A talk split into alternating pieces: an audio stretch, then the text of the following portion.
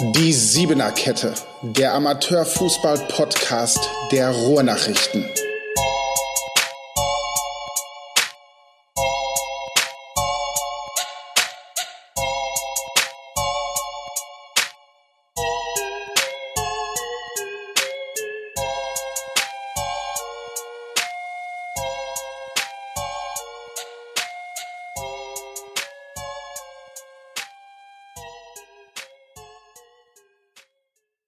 Ja, herzlich willkommen zur Siebener Kette, unser Amateurfußball-Podcast der Ruhrnachrichten. Wir sind weiter in den Mr. X-Wochen. Das bedeutet, ich weiß jetzt aktuell gerade nicht, wer sich gleich zum Podcast dazuschaltet. Das Einzige, was ich weiß, es wird jemand vom ASC 09 Dortmund sein. Denn in dieser Woche wäre eigentlich Maxi Podel an der Reihe, Teil unserer Siebener Kette. Aber weil die Mr. X-Wochen sind, wird er jemand aus seinem Team bestimmen, der jetzt gleich dazukommt. Und ich habe wirklich aktuell überhaupt keine Ahnung. Wir haben uns hier verabredet, dass er dazukommt und er klopft an. Ich drücke auf Zulassen und sehe noch niemand, weil auf der anderen Seite müsste er noch auf das Videokennzeichen einmal drücken. Dann weiß ich jetzt gleich, wer dabei ist. Ach, ich sehe. Moin. Moin, ich sehe ein behaartes Kinn, sehe ich gerade. Ja, ja. Aber natürlich habe ich ihn sofort erkannt. Wir haben auf der anderen Seite Marcel Münzel, Spieler vom AS in Dortmund. Ähm, wie beschreibe ich ihn jetzt auf die Schnelle? Ich konnte mich nicht vorbereiten. Ich glaube, ich würde ihn nennen den Unzerstörbaren. Ich glaube schon ja. etliche, etliche Male verletzt, immer wieder zurückgekommen, steht irgendwie immer wieder in der Startelf. Da können jedes Jahr Spieler kommen, die wollen. Am Ende ist er immer dabei. Marcel Münzel. Wie geht's dir? Ja, sehr gut soweit. Ein bisschen erschöpft durch die Vorbereitung natürlich, aber so geht's mir sehr gut. Ja. Wie habe ich dich beschrieben? Falsch oder habe ich dich richtig? Nee, passt schon. Also unzerstörbar leider nicht, weil sonst wären die Verletzungen nicht äh, so häufig aufgetreten. Aber ähm, ja, immer wieder zurückgekämpft und ja, wenn ich fit bin, habe ich glaube ich auch einen sehr großen Spielanteil und ja, nicht klein zu kriegen, genau. Ja, wie lief die Vorbereitung bisher? Bist du gesund geblieben? Ja, ich persönlich auf jeden Fall. Ähm, ja, bin auch froh, weil ich hatte ja letztes Jahr noch so ein bisschen Defizite, weil ich ja davor das Jahr noch lange verletzt war. Ähm, aber ich glaube, ich bin jetzt auf dem Level, wo ich auch sein möchte. Ein paar Prozent gehen natürlich noch, aber so bin ich erstmal jetzt zufrieden mit der Gesundheit an sich für mich selber. Aber ja, ausbaufähig ist es immer, ne? Ja, erzähl mal, weil wir jetzt über Verletzungen gesprochen haben, was hattest du denn schon alles oder was hat dich denn mal zurückgeworfen? Ähm, ja, jetzt zu Applerbecker Zeiten ähm, war es nach dem Jahr, wo wir ähm, ja fast aufgestiegen wären. Äh, da habe ich lange mit Schmerzen gespielt und dann hat sich da ähm, eine Ermüdungserscheinung ja leider gebildet im Knöchel. Da hatte ich einen Ermüdungsbruch. Dadurch bin ich lange raus äh, gewesen. Ähm, habe mich dann erst zurückgekämpft, habe dann drei, vier Wochen wieder gespielt, ja, und dann hat sich die nächste Ermüdungserscheinung quasi äh, rausgestellt in Form eines Scham, also einer Schameinentzündung und die hat mich dann knapp ein Jahr rausgebracht und ja, bis dahin habe ich die Verletzung ein wenig belächelt. Ähm, aber als ich sie dann selber irgendwie zu spüren bekommen habe, da habe ich erstmal erfahren, was das eigentlich für ein Leidensweg ist, weil Schmerzen hat man nur in der Bewegung. Im Alltag geht's alles. Man denkt, es geht wieder, dann fängt man an zu laufen und dann ist man halt wieder genervt nach zehn Minuten. Ähm, ja, sich am Umziehen, weil man merkt, ja, ist noch zu früh.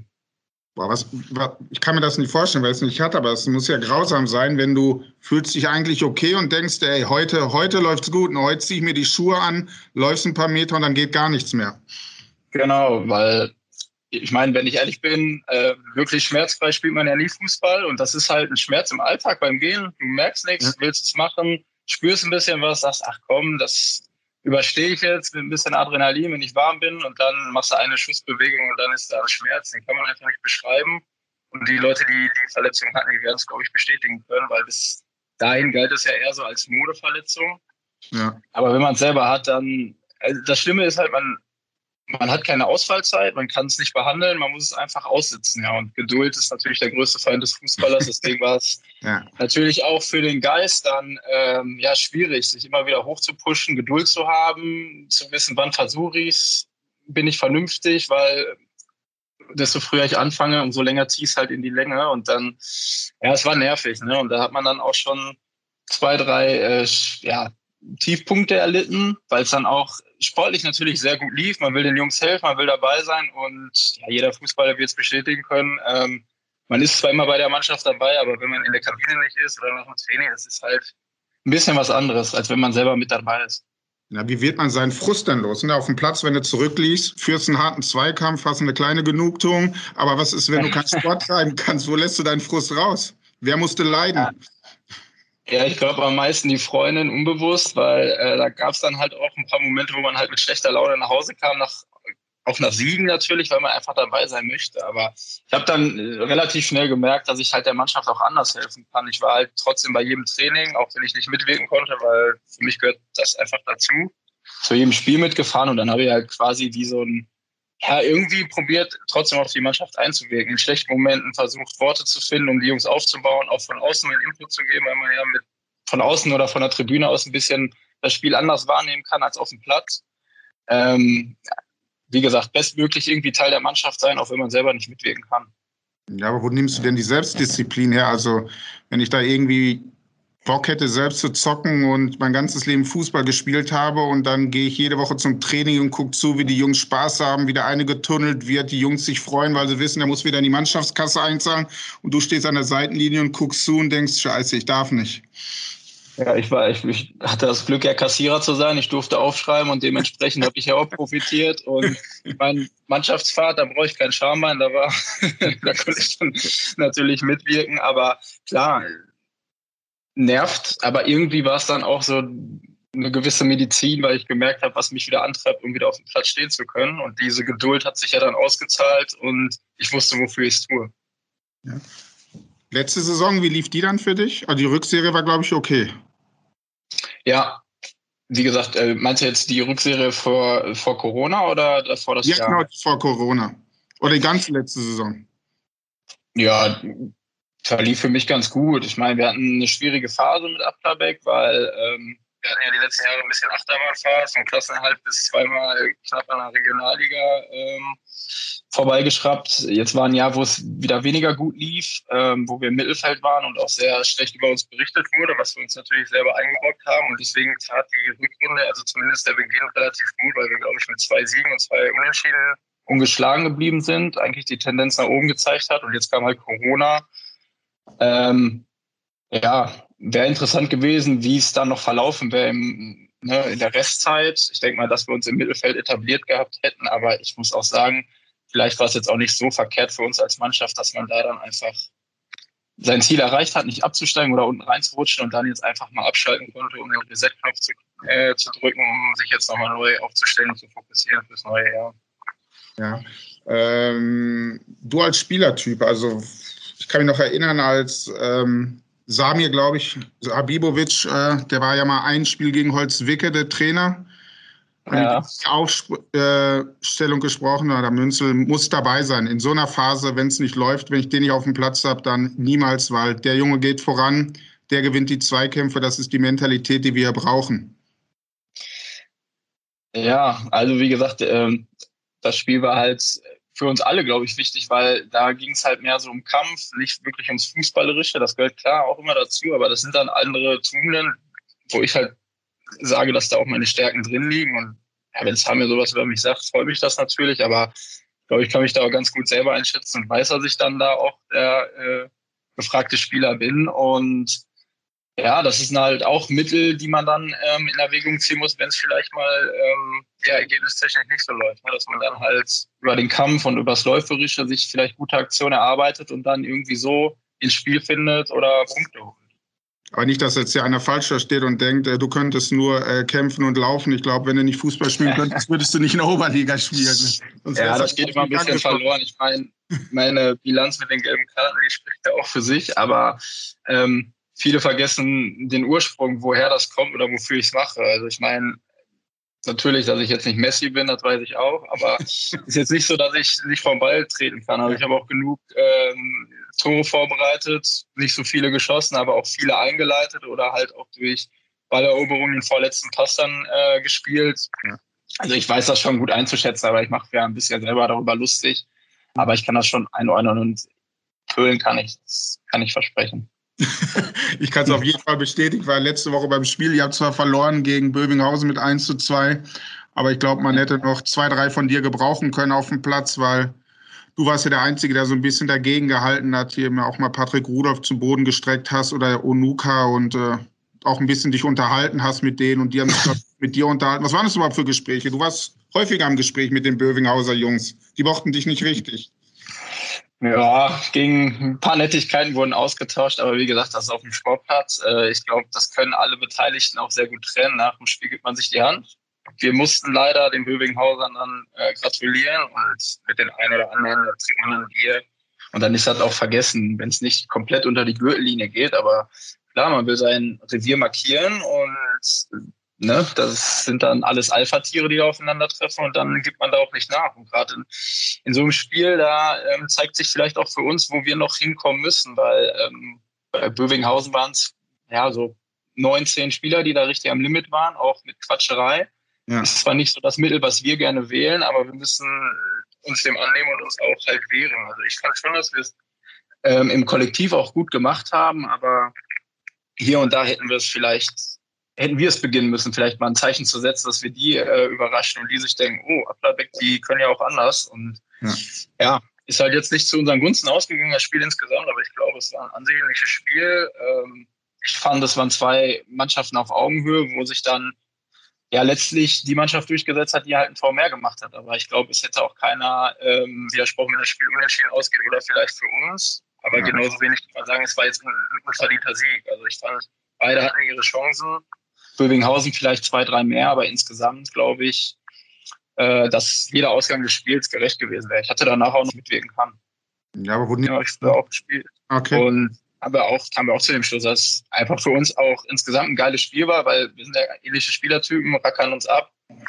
Und äh, dass das halt auch mal eine willkommene Abwechslung war in der Vorbereitung, äh, dass man dann mal wieder ein Spiel hatte mit richtig Pfeffer.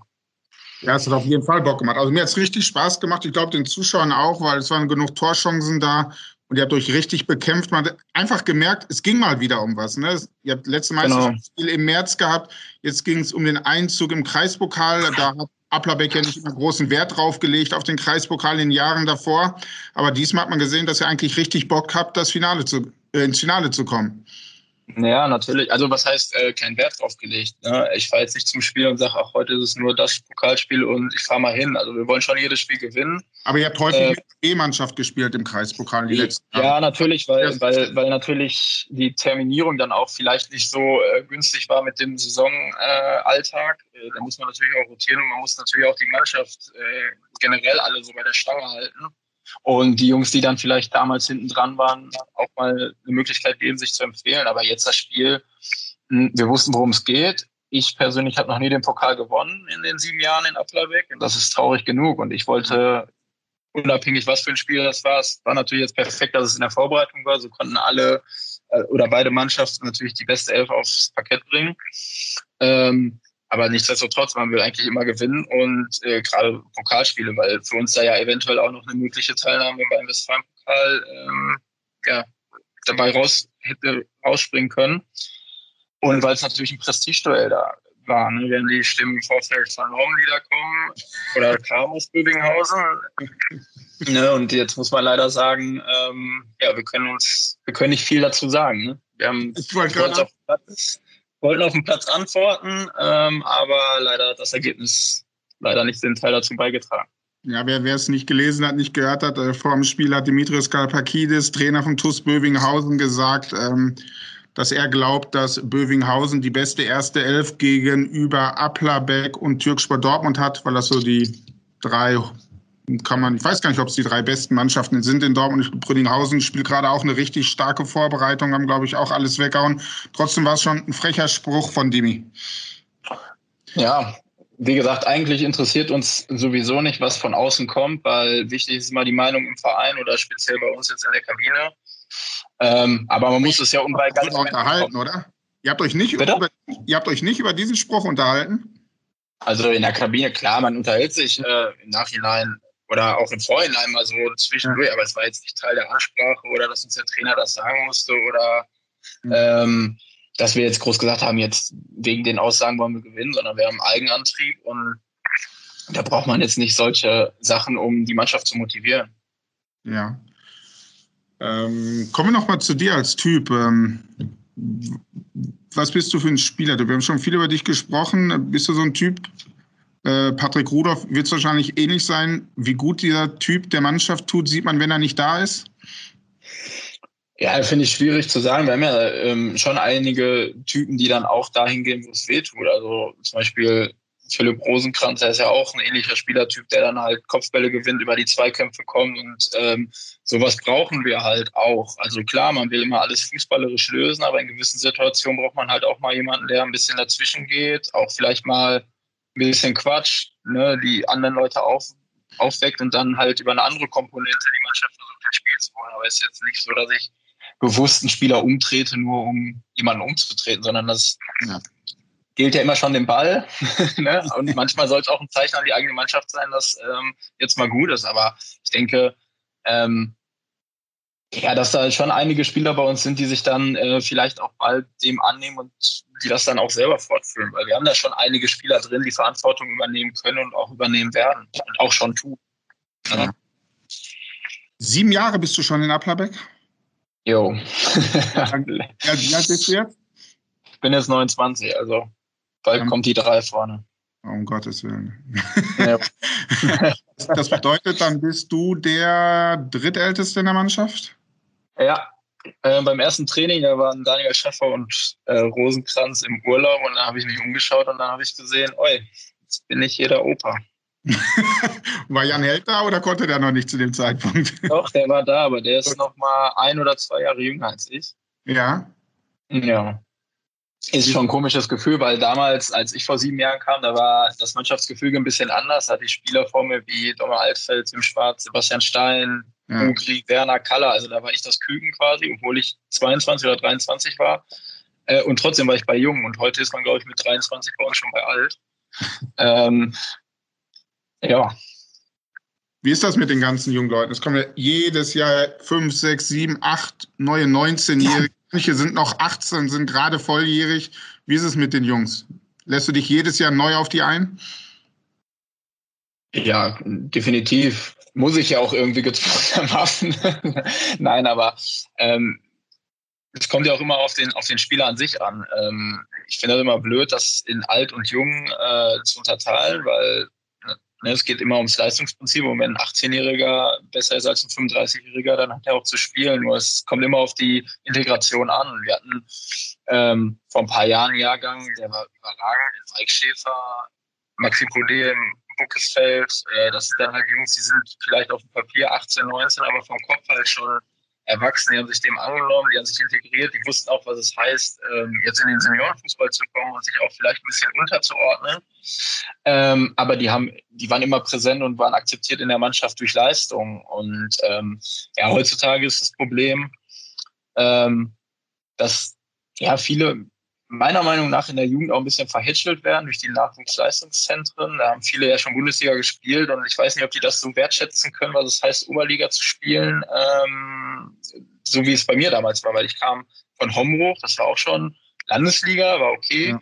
Aber davor das Jahr habe ich halt auch noch in Brakel auf Asche gespielt, bei Brakel 06 in meinem ersten Jahr Bezirksliga vor 25 Zuschauern. Und das versuche ich den Jungen halt auch oft zu vermitteln, dass man ähm, es auch anders treffen kann in seinem ersten Jahr und dass es schon ein Segen ist, überhaupt im Kader zu sein, über die Trainingsleistung sich zu entwickeln und Sachen aufzusaugen von Spielern wie zum Beispiel Kevin Brümmer und Maxi Poulet, weil die hatte ich damals im Parkdorf Asche nicht.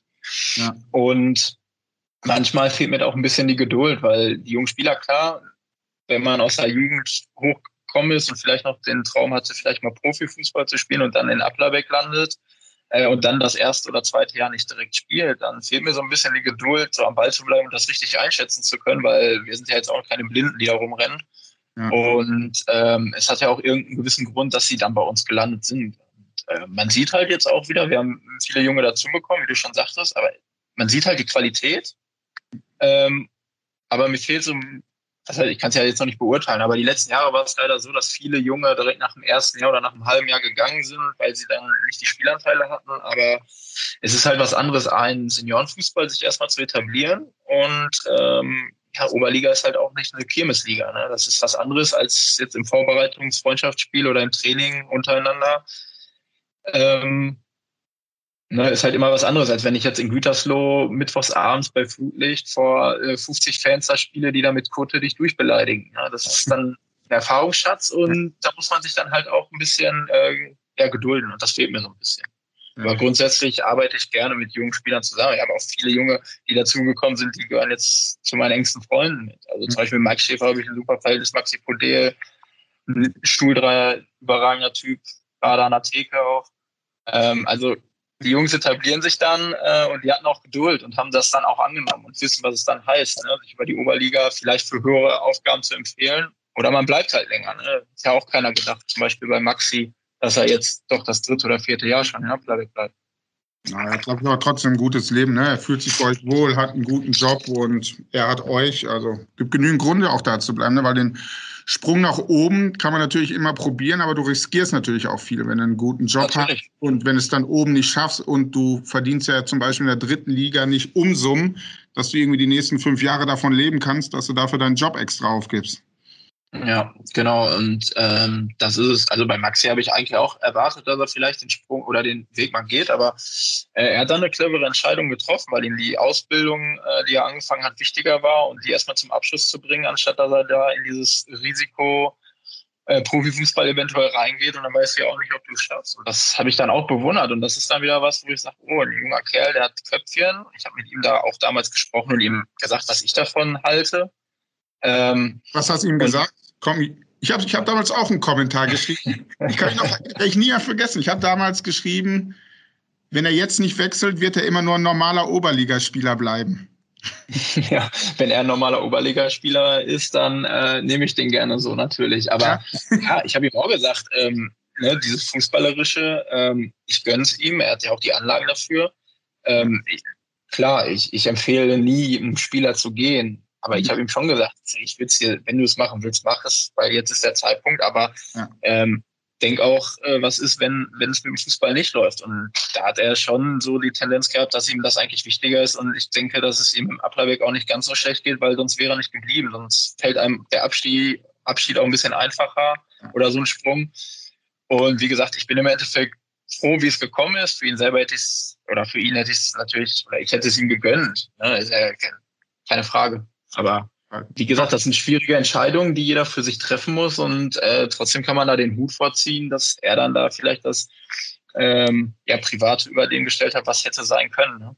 Ja, auf jeden Fall eine gute Entscheidung. Also persönlich, menschlich, also sportlich ist es ja richtig gutes Niveau. Das ist ja echt semi-professionell, was ihr da macht. Ihr trefft euch ja nicht zweimal die Woche zur Kicker, also es ist ja wirklich richtig guter Fußball. Und wenn das Umfeld dann stimmt, also war bestimmt nicht die falsche Entscheidung von Maxi. Wie findest, nee. du, wie findest du es denn, wir haben gerade noch über die jungen Kollegen gesprochen, dass auch einige von denen Berater haben im Oberliga-Fußball.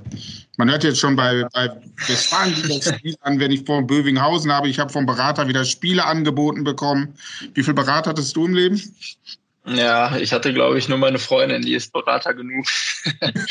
ähm, nein, ich meine, das muss man ja auch trennen. Wenn ich jetzt ein A-Jugendspieler bei Borussia oder Bochum oder so bin und vielleicht noch die Tendenz habe, auf dem Profifußball oder Aussicht zu haben, dass es vielleicht klappen kann, dass man sich da einen Berater dazu nimmt, weil es da um Vertragsdetails gehen kann, finde ich es gar nicht so blöde. Aber wenn ich jetzt zum Oberligisten renne ähm, oder auch in der Westfalenliga und da mit einem Berater ähm, ja auffahren muss, dann sage ich den Jungs auch, dann ruft mich an, für 15 Euro mache ich das auch und dann habe ich noch ein Leben verdient, weil ich weiß nicht, wenn man in der Oberliga oder in der Bezirksliga oder in der Westfalenliga einen Berater braucht, dann sollte man sich Gedanken machen, ob das überhaupt noch so ähm, realistisch ist, ne, mit dem Traum vom Profifußball. Und das ist halt auch wieder das, was mich so, ne, ist man eigenständig und macht das selber oder gibt man die Verantwortung in andere Hände? Also man muss das abwägen. Wenn es klar um so krasse Sachen geht, jetzt Bundesliga-Vertrag, da gibt es so viele Sachen, die man wissen muss und die man gar nicht wissen kann. Da finde ich es angebracht, einen Berater zu nehmen. Aber ob ich jetzt einen brauche in einer Bezirksliga, das, in der Westfalenliga, bin ich zweifelhaft und muss ich auch ein bisschen belächeln, wenn ich ehrlich bin. Ja, ist Wahnsinn, auch finde ich auch. Aber vor allem, du, du sagst es ja auch gerade, man, man schärft ja auch sein Profil, ne? Wenn man mal selbst hingeht, selbst verhandelt und mal mutig sagt, nö, ich will aber einen Hunderter mehr haben. Dann genau, ja, und das ist halt. An anderen ja, vorschickst. Genau, und das ist halt diese, diese gewisse Reife, die ne, manche Spieler haben, manche nicht. Also man muss es dann sehen, von Fall zu Fall, ob es so sinnvoll ist mit dem Berater. Wenn man sich total unsicher fühlt und über den Tisch gezogen fühlt, dann sollte man sich natürlich irgendwie einen Rat holen, aber dafür brauche ich keinen Berater. Da gibt es auch in jungen Jahren, denke ich, immer noch Eltern oder auch erfahrene Spieler, die einem da mit Rat und Tat zur Seite stehen und Tipps geben können. Ähm, aber ich weiß nicht, ich wüsste meinen monatlichen Beraterlohn da irgendwie anders äh, ja, auszugeben. Was ich mich immer frage, ist bei dieser Nummer ist, also Applerbeck ist ja dafür nicht bekannt, dass man da irgendwie 1000 oder 2000 Euro äh, Festgehalt bekommt monatlich. Nein, nein, insgesamt auch die anderen Spieler sind ja nicht dafür bekannt. Dann frage ich mich immer, wenn ich als Jugendspieler hingehe, was weiß ich, was die kriegen, vielleicht 200 Euro oder 300 Euro im Monat. Wie, was kriegt denn der Berater dann? 10 Prozent, irgendwie 30 Euro noch oder 40 Euro oder wie bezahlen die überhaupt ihren Berater? Ja, das wüsste ich auch gern, ja. Keine Ahnung, ich kann dir dazu leider nichts sagen, beziehungsweise ich brauchte nie einen Berater. Ich habe immer alles selber geregelt und bin da eigentlich auch relativ gut weggekommen. Und ja, seit sieben Jahren ist es für mich eh ein bisschen einfacher zu verhandeln, weil ich sitze einem Freund gegenüber und ich denke, dass wir unsere, äh, ja, dass wir das sehr gut handeln ähm, mit Preis-Leistungs-Verhältnis ähm, und wissen, was wir aneinander haben. Und also ein Gespräch dauert bei uns halt fünf bis zehn Minuten. Also da reden wir eher über andere Sachen und trinken zwei Bier, anstatt dass wir uns über Zahlen austauschen. Hast du es denn geschafft in sieben Jahren, dass du in jedem Jahr ein bisschen mehr bekommst? nee, nee, leider Hast nicht. Also ich musste, äh, gab schon Jahre, da ging es dann um ein paar Euro, wo man dann die, die Grenzen austestet, aber eigentlich war die Basis immer ähm, klar. Man versucht natürlich immer ein bisschen was rauszuholen, aber ich kenne ja auch den Verein jetzt schon und kenne die finanziellen Hintergründe des Vereins. Ich weiß, was eventuell möglich ist, aber ich habe jetzt auch nicht so riesen Ambitionen da ähm, unbedingt, äh, ja, weiß ich nicht, noch mal ein paar Euro mehr rauszuholen, weil ich habe da andere ähm, Sachen, die mir wichtiger sind im Moment beim Fußball auch, äh, die ich wertzuschätzen weiß und ich weiß halt, ähm, was ich in Applerbeck habe. Da brauche ich jetzt nicht noch, weiß nicht, wegen 10 Euro 15 Termine haben mit Samir. Mhm. Ich glaube, dass wir uns da immer relativ schnell äh, vernünftig auf eine Summe geeinigt haben, mit der wir beide leben können gucken so ein bisschen auf Vorbereitung und die anstehende Saison. Äh, glaubst du, dass sie die Saison besser laufen wird als die vergangene? Ja, im Moment muss man ja leider noch sagen, schauen, wie sie abläuft und ob sie abläuft, weil ähm, durch Corona kann es natürlich auch sein, dass wenn dann mal irgendwann doch eine zweite Welle kommt, dass dann auf einmal viele Spiele abgesagt werden oder nach einer Runde die Saison abgebrochen wird und dann steht man da. Ne? Deswegen ist es schwierig. Ähm, auch jetzt schon, dadurch, dass man ja nur 15 Spieler pro Spiel einsetzen kann, leidet die, ähm, ja, die Qualität schon. Das merkt man jetzt äh, in Spielen, wenn man, weiß ich nicht, nach Dröschede fährt, dann nur 14 Mann oder so einsetzen kann und vorher noch äh, die Woche hart trainiert hat und da eigentlich 10, 12 Mann am Rand stehen und zugucken, ob man nicht wechseln kann. Ja, da war das dann ab der 60. Minute schon ähm, ne, bieder. Mhm. Weil nicht mehr drin ist, weil man halt die Schwerpunkte anders setzt in der Vorbereitung. Glaube ich auch für das Trainerteam ist es schwierig, da dann äh, das Handling zu finden, weil man ja immer mit quasi acht Mann durchspielen muss. Und das ist in der Vorbereitung jetzt auch nicht immer so hilfreich. Und in der Saison ist es ja dann genauso. Man hat dann, klar, man konnte vorher auch nur viermal wechseln, aber man hat nicht die Option. Und es ist dann schon was anderes, wenn man ja, 20 Mann auf der Bank hat und auf gewisse Situationen reagieren kann oder man sich vor, im Vorfeld schon ähm, überlegen muss, ja, welchen Stürmer, welchen Abwehrspieler, welchen Mittelfeldspieler nehme ich mit. Ja, muss ja auch ein Scheiß ähm. Generell, der Spielplan, der wird heftig. Ja.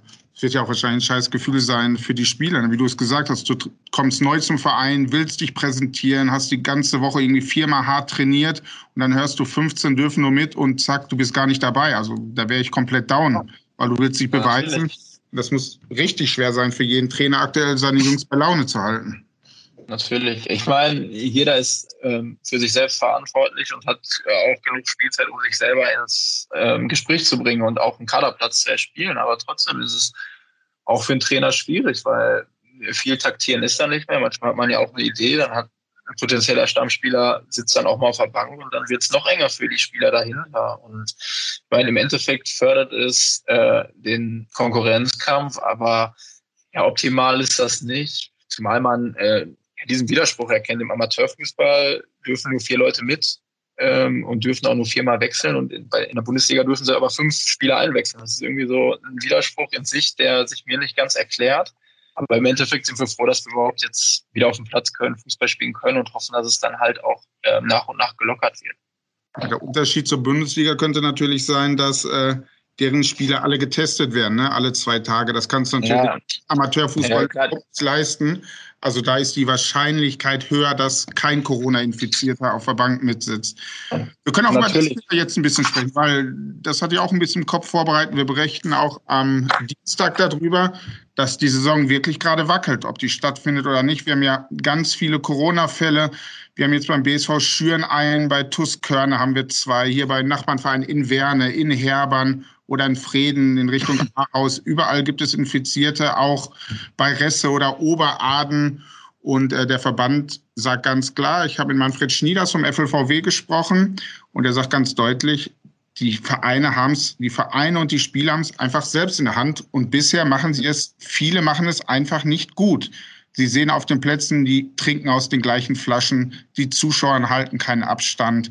Also in Dortmund gab es den Fall, äh, die Verfolgungslisten lagen gar nicht am Eingangsbereich aus. Also äh, spielen die da mit dem Feuer, die Vereine? Oder können die das gar nicht wertschätzen, dass die überhaupt in dieser Pandemie gerade Fußball spielen dürfen? Mm, ja, kann ich jetzt schlecht was zu sagen, weil ich ja immer auf, meistens auf dem Platz stehe, aber es ist halt, ähm, ja schwierig, ähm, alles einzuhalten. Also alle sind bemüht, das ist auch ein enormer Aufwand ähm, von der Organisation her. Ich weiß, was da für ein Aufwand bei uns jetzt betrieben wird. Äh, beim Training sitzt Silke da gefühlt schon um 18 Uhr und hat alles vorbereitet, für jeden die Flaschen vorbereitet, die Liste liegt aus, jeder muss da in die Kabine einzeln, wir kriegen die Sachen einzeln hingelegt. Also es, man achtet schon sehr, sehr drauf, aber ähm, gibt natürlich immer Verbesserungspotenzial und ähm, da muss man halt an jeden Einzelnen appellieren, weil das ja auch, ähm, man kann nicht auf alles achten, man kann nicht alles jedem erklären, sondern da ist natürlich auch eine Eigenverantwortung mit dabei. Und ja, beim Fußball, also als Mannschaft ist es schwierig, weil ne, auf dem Platz, da begegnest du dir halt auch ja, anders als, also du kannst du keinen Abstand halten, aber auch dann, wenn du mal eine Trinkpause hast, dann nimmst du dir eine Flasche und trinkst. Versuchst natürlich deine eigene mit der Nummer zu erwischen.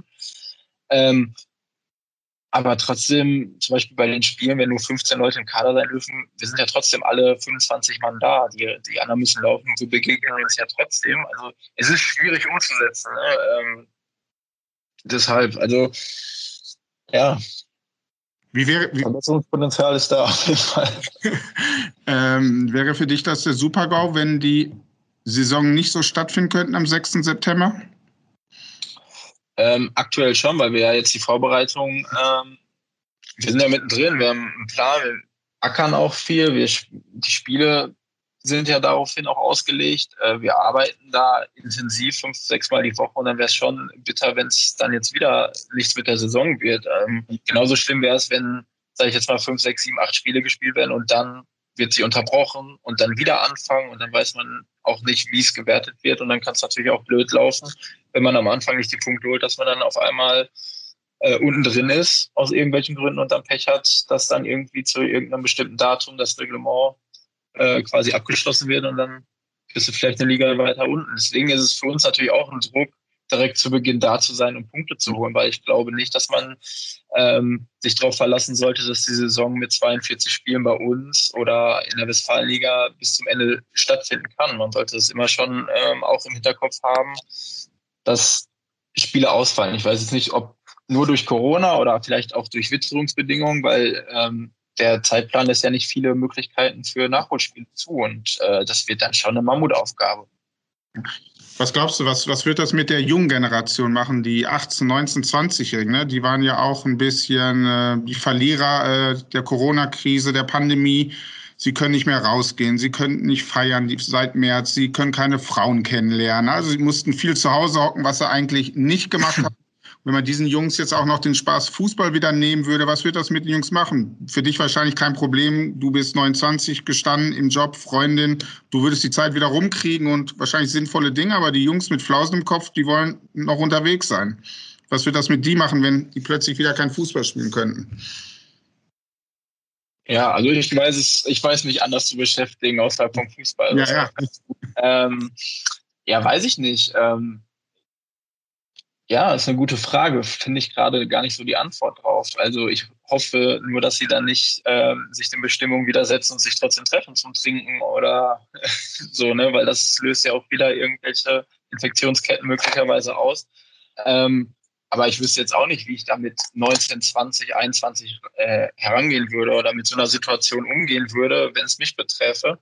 Äh, ich bin froh, dass ich jetzt gestanden bin. Ich habe auch einen Job, wo ich trotz äh, Corona arbeiten kann. Deswegen war es für mich nicht so eine wirkliche Änderung, weil ich hatte meinen Alltag. Ich kam von 8 bis 16 Uhr raus. Klar, mit Maske und allem ist, ist eine Einschränkung, aber der geregelte Tagesablauf war da und ähm, jetzt ja, 24-7 in der Bude hocken, äh, das wäre für mich auch ein Problem. Beziehungsweise war es am Wochenende schon. Da gibt schon die Füße und man will raus, aber man macht es dann nicht, weil es ähm, ja so vorgeschrieben ist. Ne? Ich würde es mir richtig frustrierend für die jungen Leute einfach vorstellen. Ne? Ja. Die mussten schon auf viel verzichten. War auch wichtig, dass sie es gemacht haben, sich daran gehalten haben. Aber durch die Lockerung hat man das Gefühl, ist irgendwie so ein Gefühl gekommen, jetzt ist alles vorbei, jetzt will ich aber auch feiern. Es geht, seien wir doch mal ehrlich, es gibt auch genug Feiern. Ne? Also das heißt ja nicht, dass heutzutage keiner Partys feiert, dass es die nicht mehr gibt. Wenn man bei Instagram ein bisschen genau hinguckt, sieht man ja einfach, wer ist schon unterwegs, um wie viel Uhr. Die Gruppe ist größer als zehn. Diese Feiern gibt's ja heute schon. Ja, definitiv. Also man hat schon das Gefühl, dass man da vielleicht ein bisschen zu locker wieder mit umgeht und nicht ähm, ja, wertschätzt, was eigentlich alles wieder erlaubt wird. Also es fängt ja auch an, wenn man öffentlichen Nahverkehr oder in Einkaufsläden, da laufen teilweise Leute ohne Maske rum, wo man sich dann fragt, ähm, wenn es hier schon anfängt, dass dann auch die ältere Generation nicht mit einem guten Beispiel vorangeht, warum sollte man das dann von 18-, 19-, 20-Jährigen ähm, verlangen oder ähm, die an den Pranger stellen?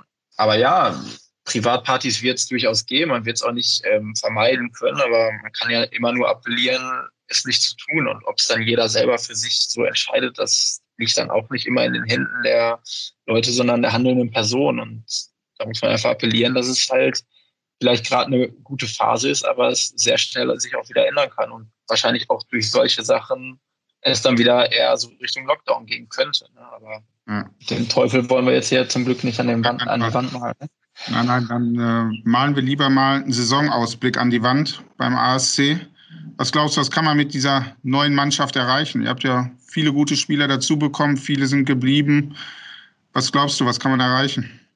Ja, wir haben ja aus dem letzten Jahr ein gutes Gerüst behalten, ähm, auch eine relativ gute Hierarchie, würde ich jetzt mal behaupten. Wir haben, glaube ich, alles dabei. Also zwei über 30-Jährige, dann geht es mit mir weiter und geht immer weiter runter. Dann kommen ja schon Held, Brümmer, Ne, dann kommt Mike Schäfer. Also es, ähm, von der Hierarchie ist es ganz gut. Äh, die jungen Leute haben auch Potenzial. Ähm, ja, wir wollen natürlich besser starten oder eine bessere Saison spielen als letztes Jahr. Ähm, ja, eine Prognose abzugeben ist schwierig. Ich kenne die ganzen Aufsteiger nicht. Man weiß nicht, was man zu erwarten hat mit Haltern und Wattenscheid, ähm, weil das ja auch relativ komplett neue Mannschaften fast sind. Ähm, ich würde jetzt einfach mal sagen, Ziel sollte es schon sein, so ins gesicherte Mittelfeld erstmal zu kommen. Aber natürlich wollen wir dann auch ähm, nicht oben angreifen, aber so ein einstelliger Tabellenplatz, das ist schon so der Anspruch, den ich habe und eigentlich wieder das ausstrahlen, was Applerbeck ausmacht. Ein unangenehmer Gegner sein, gegen den keiner Bock hat zu spielen, weil man da halt an guten Tagen jeden schlagen kann. Ähm, und das sollte wieder unser Ziel sein, dass wir halt unangenehm sind und keiner gerne ins Waldstadion fährt. Wie ist das Spirit bei euch innerhalb der Mannschaft? Äh, du warst jetzt sieben Jahre da wusstest, was für ein Feeling es ist, in zwei Mannschaften zu spielen, die fast aufgestiegen sind. Wie würdest du die aktuelle Mannschaft einstufen? Ist es eine Einheit? Kann es eine werden? Eine, die was Besonderes bewegen kann? Ja, definitiv. Ähm, das formt sich halt durch Erfolge, eventuell auch da rückt man näher zusammen, dann ist alles einfacher. Deswegen wäre so ein Sieg jetzt gegen Hübinghausen äh, schon wichtig gewesen, um als Mannschaft auch einen Erfolg zu feiern, um auch zu sehen, ey, die Arbeit lohnt sich, die wir hier oder die Zeit, die wir hier reinstecken. Ähm, wir hatten jetzt einen Kennenlernabend, wo wir einen Mannschaftsabend gemacht haben und da hat man schon gemerkt, dass Potenzial in der Mannschaft steckt. Ne? Und ähm, ich hätte gerne dieses Jahr auch ein Trainingslager gehabt, weil man dann auch mal die Menschen anders kennenlernt außerhalb vom Fußballplatz, ne, weil das zusammenschweißt und man dann auch mal über andere Dinge redet und auch Geschicht, äh, Geschichten für die Saison schafft.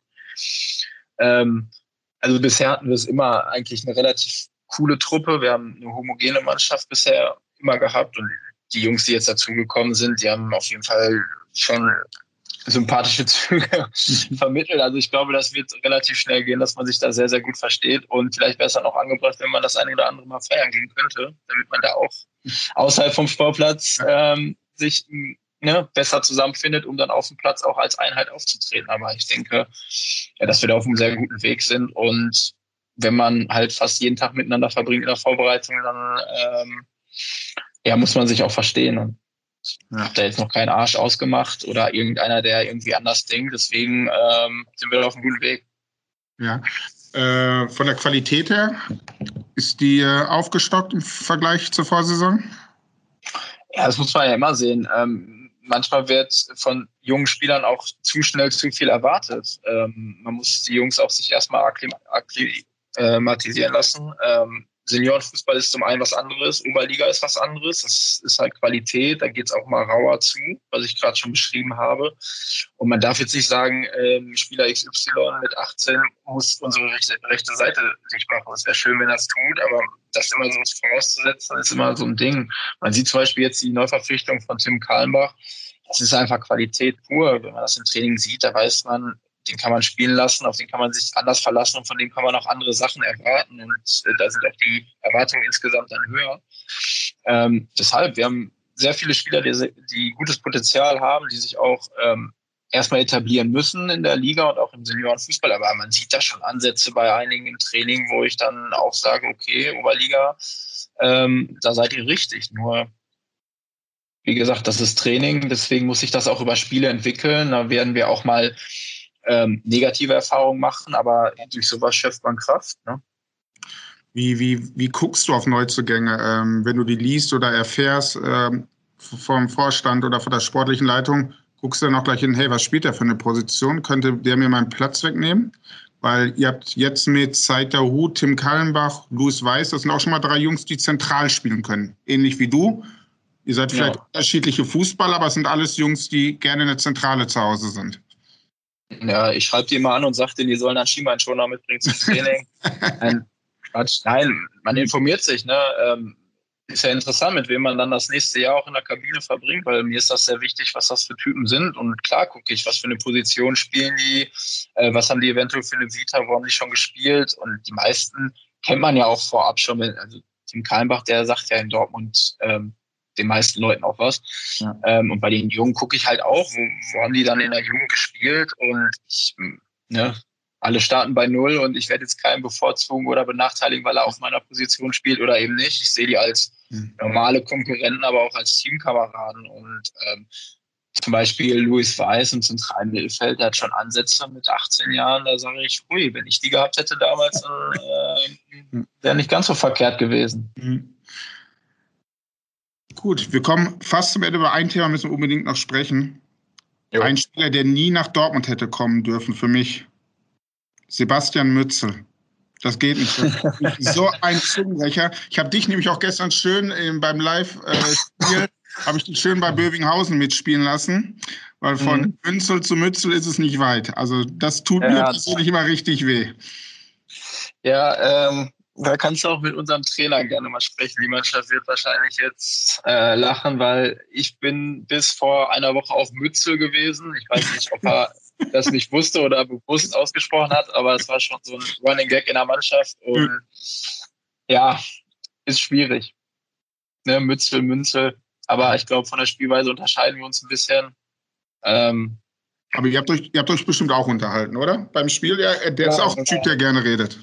Ja, auf jeden Fall. Aber ähm, ist ruhiger geworden. Also in seinen ja. Zeiten, da war es schon ein Ton. Jetzt ist er, glaube ich, ähm, jetzt ist er, glaube ich, so. Also ich bin ihm im Spiel ähm, anders begegnet als andere aus unserer Mannschaft. Also wir haben da schon so ein, zwei Scherzchen Ball gehabt. Ähm, aber ich bin jetzt auch nicht so mit ihm kollidiert, weil er ja ein Außenspieler ja. war. Ja. Ähm, aber er kann anders. ja. Jetzt kommen wir zum allerletzten Schluss. Jetzt gucken wir doch noch einmal auf den Dortmunder Amateurfußball, weil ich schätze mal, du einer der wenigen Spieler beim ASC bist, der dich wahrscheinlich von Oberliga bis Bezirksliga auskennt, auch in Dortmund. Da wird es wahrscheinlich so viel ausgeben in deiner Mannschaft. Was glaubst du, wo, wer kann aufsteigen? Wem traust du das zu? In welchen Ligen? Ja, man muss definitiv ähm, im Moment Bövinghausen und Türkspor ähm, einfach von dem nennen, was sie an Qualität im Kader haben und was sie natürlich auch ähm, finanziell in die Mannschaft gesteckt haben. Das muss man ja auch immer äh, berücksichtigen. Und ähm, ja, mit den Mannschaften, da muss man äh, schon oben mitspielen. Und das birgt natürlich auch einen gewissen Druck. Ähm, sie bekommen sehr viel mediale Aufmerksamkeit und äh, müssen halt immer liefern. Deswegen, ähm, die Drucksituation ist da sehr hoch.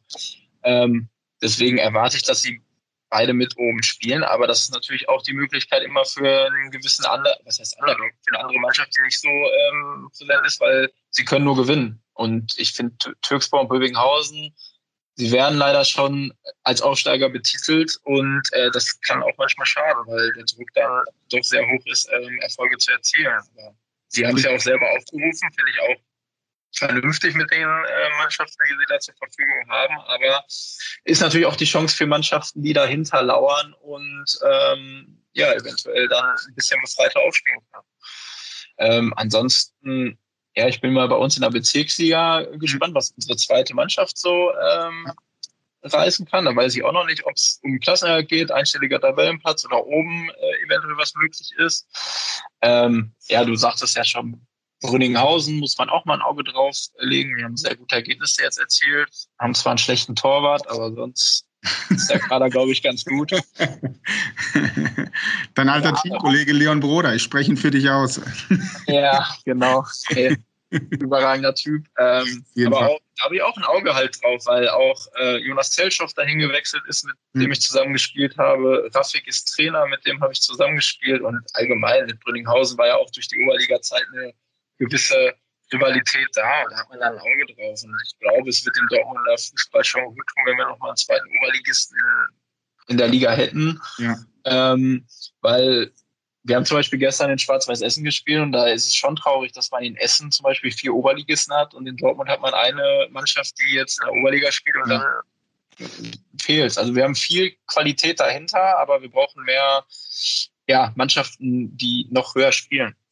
Ja dann sind ja diese Projekte wie Türkschwader Bövinghausen vielleicht nicht schlecht. Also die geben ja offen zu, wo sie hinwollen. Bei den anderen hört man häufig erstmal die 40 Punkte sammeln und dann gucken, wo es hingeht.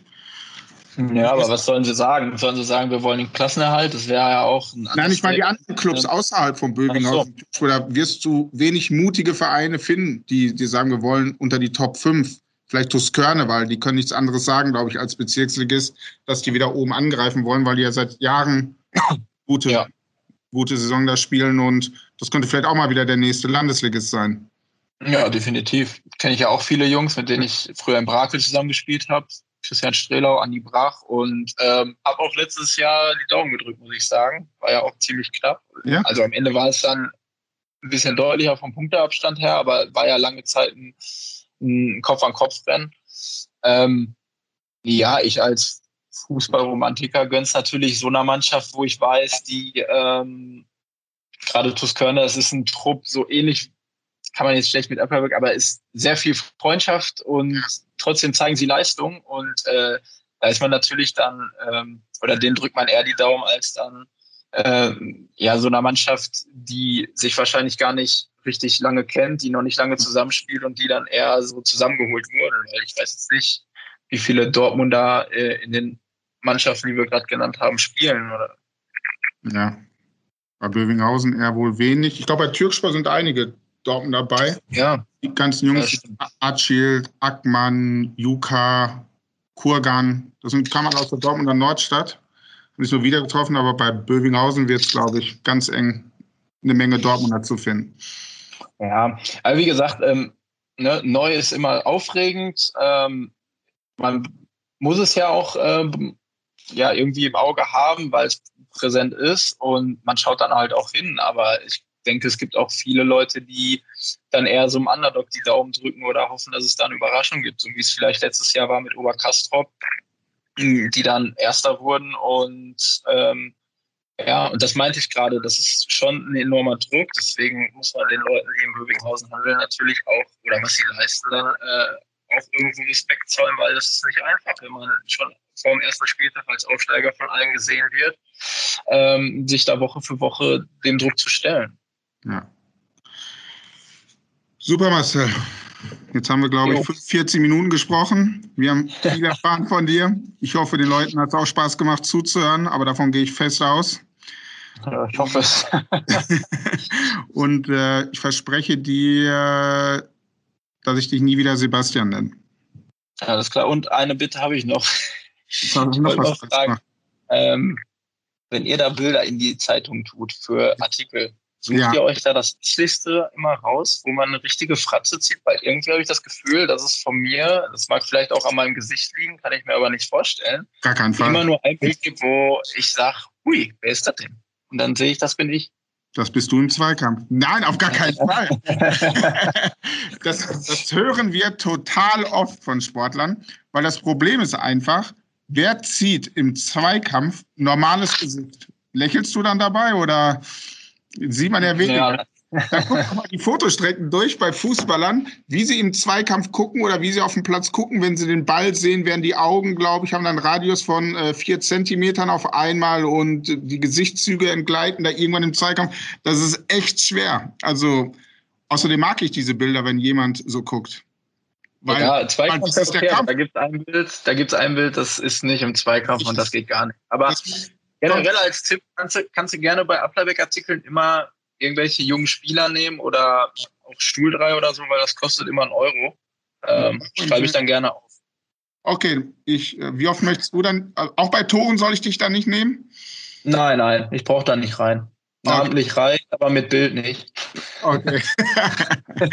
Super, dann sage ich jetzt vielen Dank. Ich halte mich dran. Ja und sag vielen Dank, dass du dir Zeit genommen hast. Und ich hoffe, dir hat es auch ein bisschen ja. Spaß gemacht. Ja, auf jeden Fall. Dankeschön. Okay. Noch einen schönen Tag, ne? Bis bald. Ciao. Bye, ciao.